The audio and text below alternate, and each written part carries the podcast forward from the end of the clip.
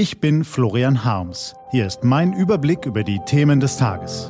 T-Online Tagesanbruch. Was heute wichtig ist. Freitag, 28. September 2018.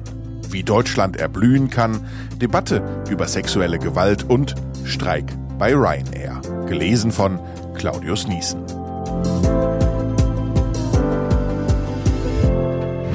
Was war? Deutschland erblüht.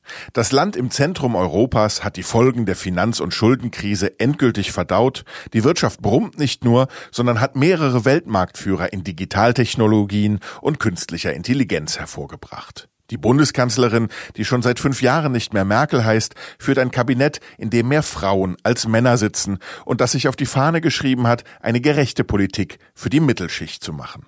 Kitas sind kostenlos, die große Mehrheit fährt E-Auto oder nutzt den öffentlichen Nahverkehr. Ein Bürgerparlament hat ein langfristiges Rentenkonzept vorgelegt und die EU-Staaten haben gemeinsam mit den 100 größten Unternehmen des Kontinents ein Investitionsprogramm in West- und Nordafrika aufgelegt und fördern dort systematisch Kleinunternehmer und Dienstleistungen.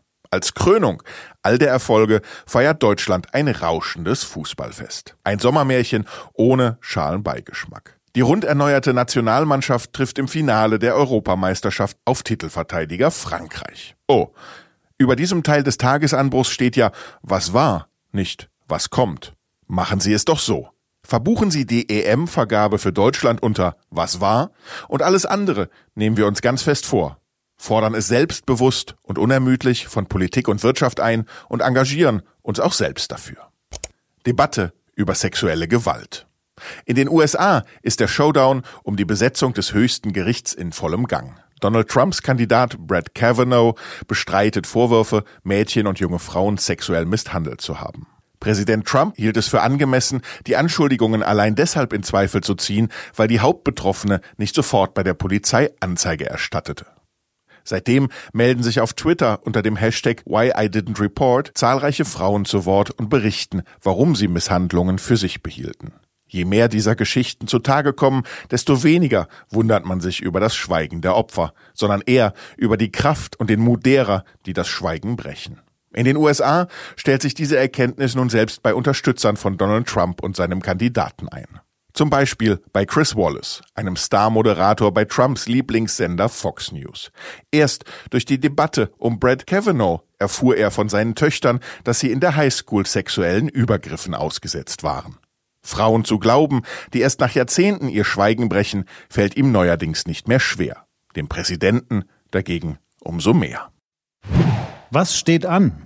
Die T-Online-Redaktion blickt für Sie heute unter anderem auf diese Themen. Der türkische Präsident Erdogan kommt heute zum Staatsbesuch nach Deutschland. Die Bundesregierung berät heute in einem Spitzentreffen in der Dieselkrise. Und neben den Piloten wollen heute auch die Flugbegleiter bei Ryanair den ganzen Tag streiken. Diese und andere Nachrichten, Analysen, Interviews und Kolumnen gibt's den ganzen Tag auf t-online.de. Das war der T-Online Tagesanbruch vom 28. September 2018. Morgen gibt's den Tagesanbruch am Wochenende mit dem Rückblick auf die wichtigsten Themen der Woche und dem Ausblick auf das, was kommt. Ich wünsche Ihnen einen frohen Tag. Ihr Florian Harms.